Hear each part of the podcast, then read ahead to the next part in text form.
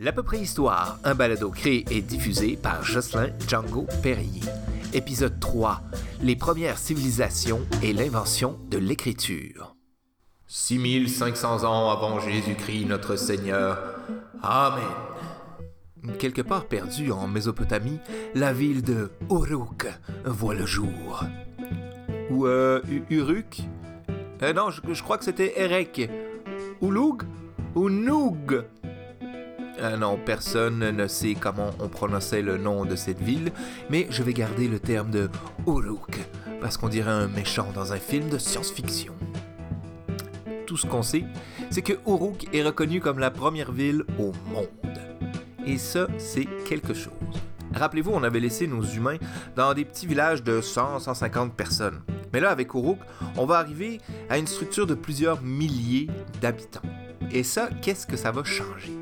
Ça va tout changer. Ça va tout changer, ça va nous amener jusqu'en 2020, jusqu'à euh, notre ère actuelle. C'est ça qui nous définit. On va passer de petites tribus isolées à euh, des civilisations.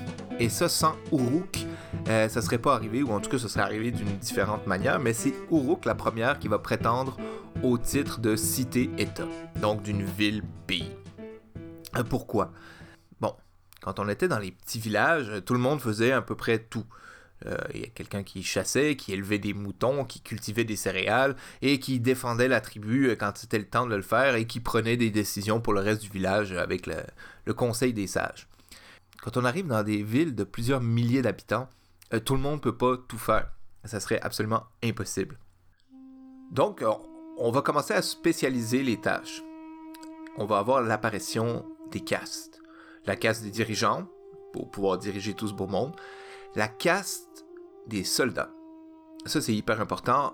Euh, quand on était dans le petit village, chaque homme, chaque femme, chaque enfant, éventuellement, remplissait la fonction de soldat. C'est-à-dire que quand il fallait défendre le village, ben, euh, tout le monde s'y mettait.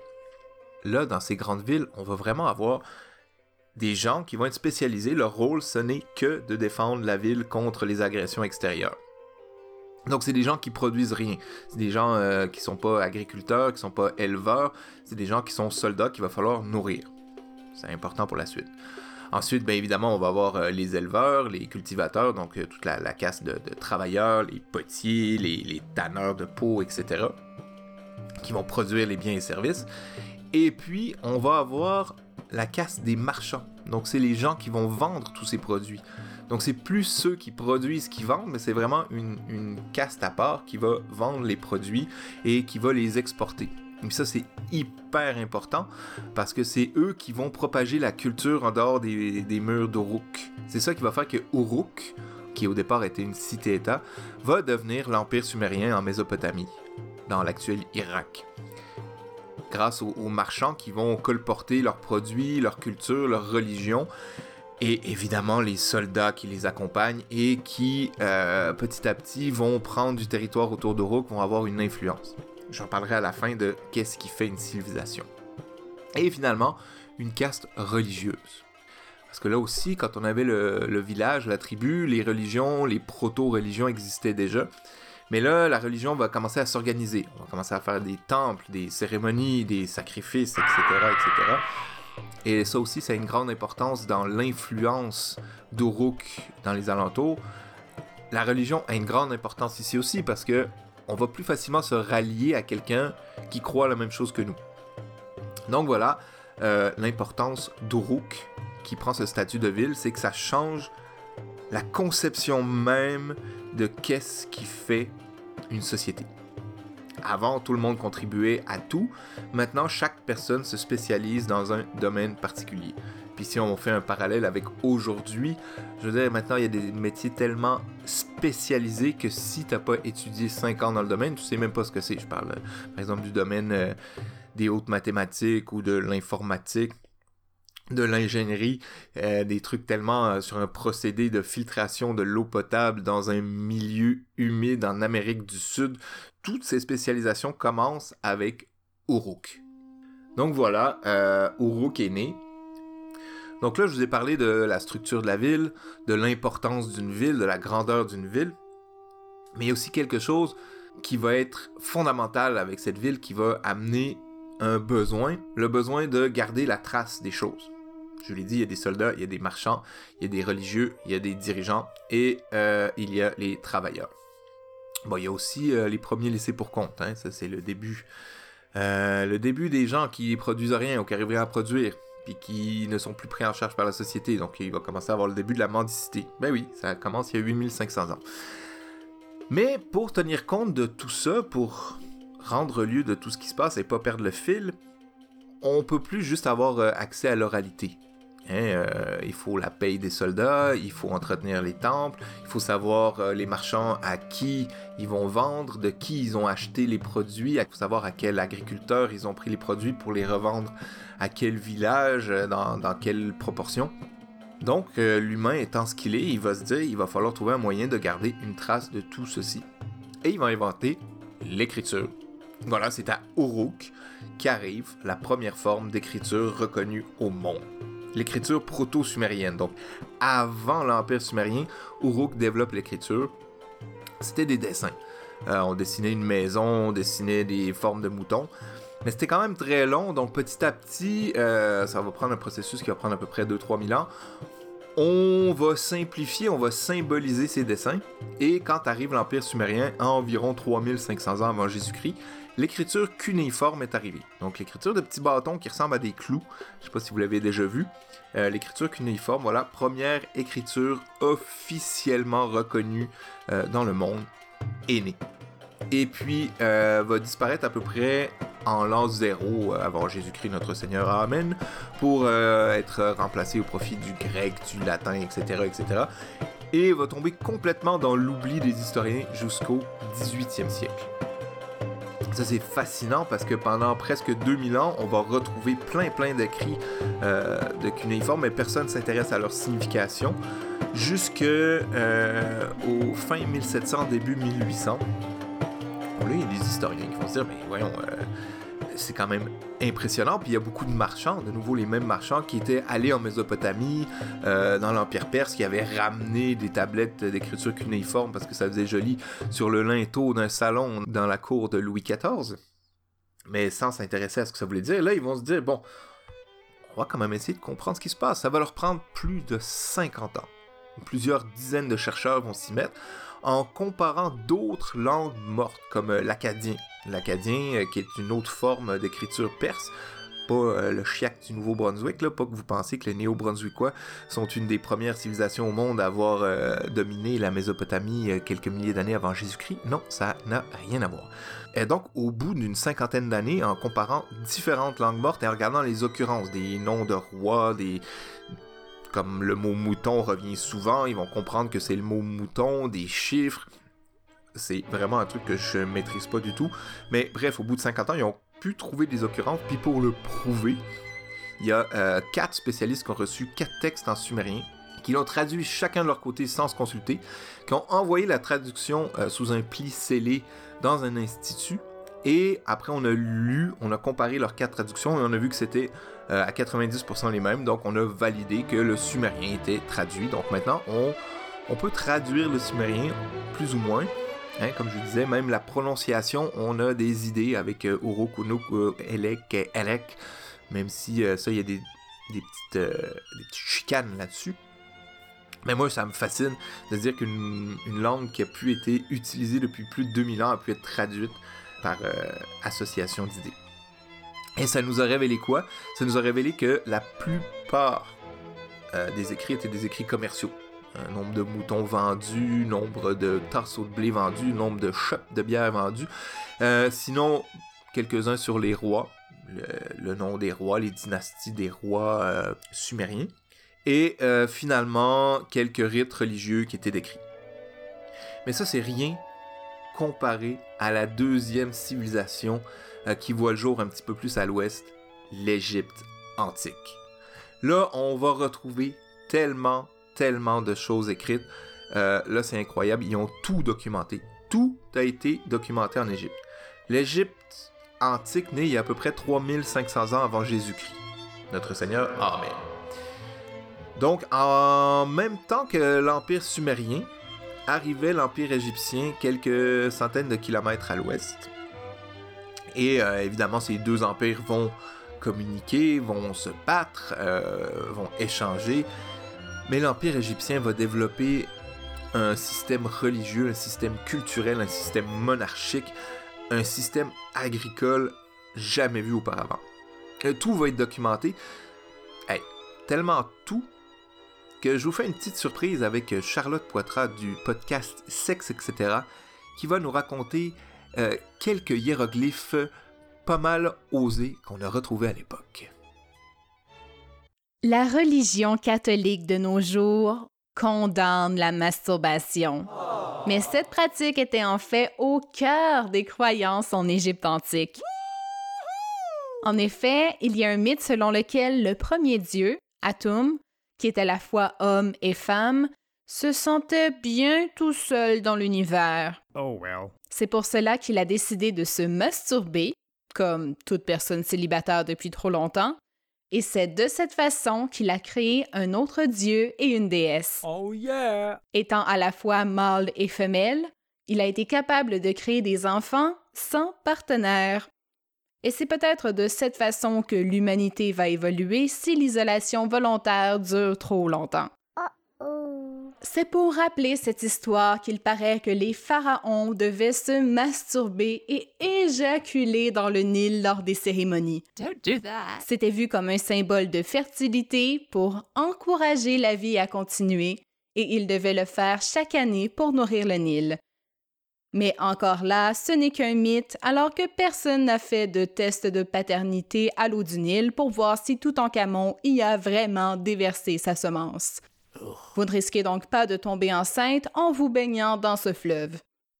Parlons de mythes. Ce ne sont pas seulement les hommes qui se masturbaient, alors que des légendes urbaines racontent que Cléopâtre avait un vibrateur.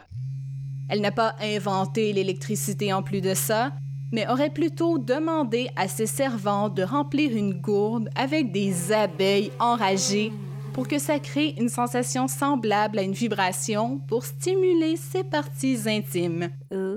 Encore une fois, rien ne prouve que tout cela est vraiment arrivé, mais si vous voulez tenter le coup avec ce modèle rétro de vibrateur fait maison pour voir si c'est vrai, ça risque de mettre du piquant dans votre vie sexuelle. Mais revenons à Jocelyn pour savoir ce qui s'est réellement passé. Wow! Quand je vous disais que tout était documenté, je pensais même pas à ce point-là. En tout cas, merci beaucoup Charlotte pour ces informations euh, tout à fait euh, sexy et rafraîchissantes.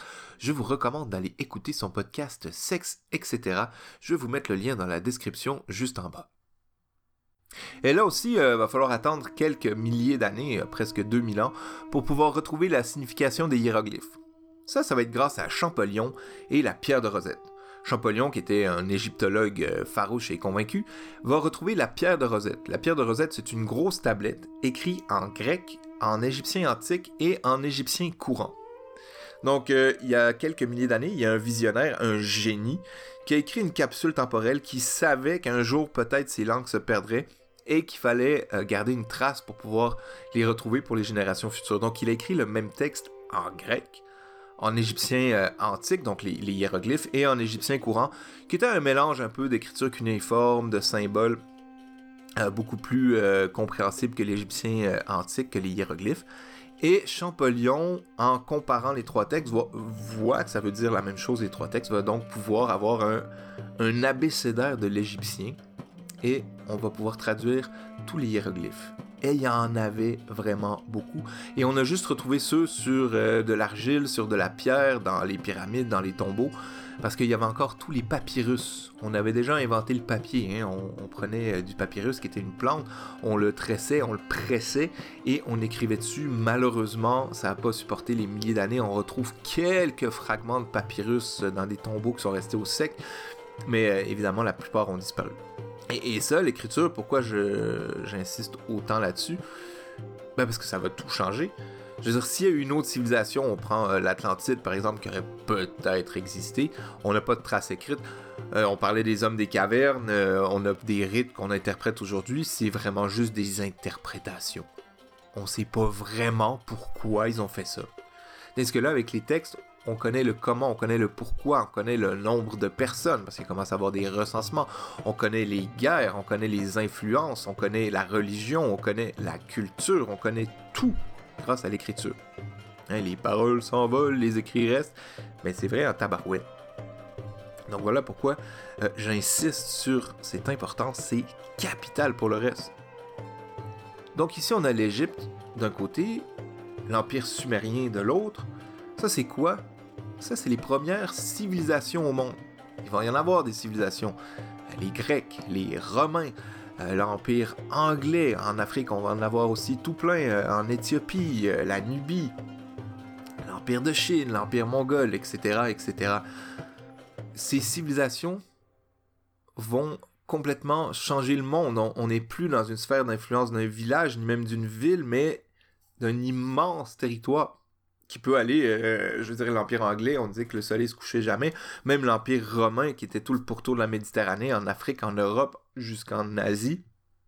Déjà l'Égypte qui s'étendait tout le long du Nil, l'Empire sumérien qui prenait euh, tout l'Irak, qui prenait une partie de l'Iran, etc. Mais qu'est-ce qui fait qu'on passe de ville à civilisation? Ben, il y a un établissement de frontières, plus ou moins défini euh, suivant les, époques, mais déjà ça veut dire que la casse des soldats, l'armée va protéger ces frontières-là. On dit ici c'est chez moi, ici c'est plus chez moi. Donc il va y avoir des frontières physiques à un empire chose qu'il n'y avait jamais eu avant. Quand euh, l'être humain était nomade, il se promenait sur la Terre, sans problème. Euh, même quand il a commencé à se sédentariser, bon, ben, il avait une frontière, euh, entre guillemets, autour de son village, une petite barrière pour que les coyotes viennent bouffer tous les habitants pendant la nuit, mais il n'avait pas une influence en dehors des palissades du village. Après, quand il y a eu les cités-États, on a commencé à avoir une influence en dehors, mais c'était pas défini. certains villages se, rapprochaient d'Uruk pour pouvoir profiter euh, du commerce, euh, de la religion, euh, de la ville, des services disponibles. Mais encore là, pas de frontières, mais avec les civilisations. Là, c'est vraiment un regroupement de villes, de villages, de cours d'eau, de montagnes qui vont être délimités par une frontière physique. Il y a aussi une frontière culturelle on prend l'Égypte, bon, ben, ils croyaient euh, en, certains dieux, les Sumériens croyaient en d'autres dieux. Je ne vais pas m'étendre là-dessus, ça prendrait quatre balados juste pour en parler, mais voilà, on, on peut dire qu'une civilisation partage en général une religion commune, moins maintenant, mais à l'époque, c'était vraiment le cas. Aussi culturel. La manière de manger, la manière de s'habiller, euh, la manière de faire de la poterie, la manière de faire des vêtements, la manière de cultiver euh, les marchands hein, vont contribuer à ça. C'est eux qui vont propager cette culture, c'est eux qui vont propager euh, la religion euh, à travers ça. Donc, toutes ces castes dont je vous parlais au début, que ce soit les marchands, que ce soit les soldats, que ce soit les religieux et même les cultivateurs qui, eux, ben, s'imprègnent de cette culture, sont d'accord d'être dirigés parce qu'ils sont en accord avec les dirigeants. Voilà qui va faire des civilisations. Et l'être humain a une nature à s'étendre. Il aime vraiment ça s'étendre. Donc, ironiquement, c'est vraiment cette volonté d'expansion qui en général entraîne la chute de chacune des Moses de civilisation qu'on a vues. Que ce soit les Égyptiens, que ce soit les Sumériens, que ce soit les Mongols, que ce soit euh, les Romains, que ce soit les Grecs, que ce soit les Anglais. Ils ont toujours voulu s'étendre plus, et à un moment donné, ils se sont tellement étendus qu'ils ne pouvaient plus avoir autant d'influence. Je veux dire, on prend juste les Anglais pour faire une toute petite, petite parenthèse. Quand ils sont arrivés en Inde, est-ce que l'Inde partageait la religion anglicane? Non. Est-ce que l'Inde écoutait de la musique euh, anglaise? Non. Est-ce que l'Inde avait les mêmes mœurs culturelles que les Anglais? Non. Ça pouvait marcher avec une occupation militaire, donc un des pouvoirs que je disais qui, qui maintient une civilisation, mais si les autres euh, pôle de la civilisation fonctionne pas, ça peut pas marcher. Donc voilà un petit peu le paradoxe d'une civilisation. Euh, une civilisation étend ses rayons de plus en plus, mais perd de plus en plus d'influence plus elle étend ses rayons. D'ailleurs, maintenant, on est clairement dans la chute de l'Empire américain, qui est lui-même une extension de l'Empire anglais. Hein, c'est un petit peu comme la scission entre l'Empire romain d'Occident, qui a chuté en 500, et l'Empire romain d'Orient, qui a continué encore quelques centaines d'années avant de s'effondrer lui aussi. Euh, d'après moi, on assiste ici à un effondrement d'empire. Quel sera le prochain? Bonne question. Euh, je pense que ça va se situer autour de l'Asie. Donc voilà qui met un terme au premier chapitre de ces balados, la naissance de l'humanité. On a parlé vraiment de la naissance de la Terre dans le premier, la naissance de l'humain moderne dans le deuxième et la naissance des civilisations dans le troisième. Ce qui va me permettre maintenant de vous parler plus en détail de chacune des civilisations, même des événements qui se sont passés, de certaines guerres, de certains événements historiques qui me tiennent à cœur, dans euh, la deuxième partie de ces balados, qui va être vraiment des petits faits à peu près historiques. Merci et bonne fin de huitième semaine de confinement. C'était un balado créé et diffusé pendant la pandémie de COVID-19 par Jocelyn Django Perrier. À bientôt.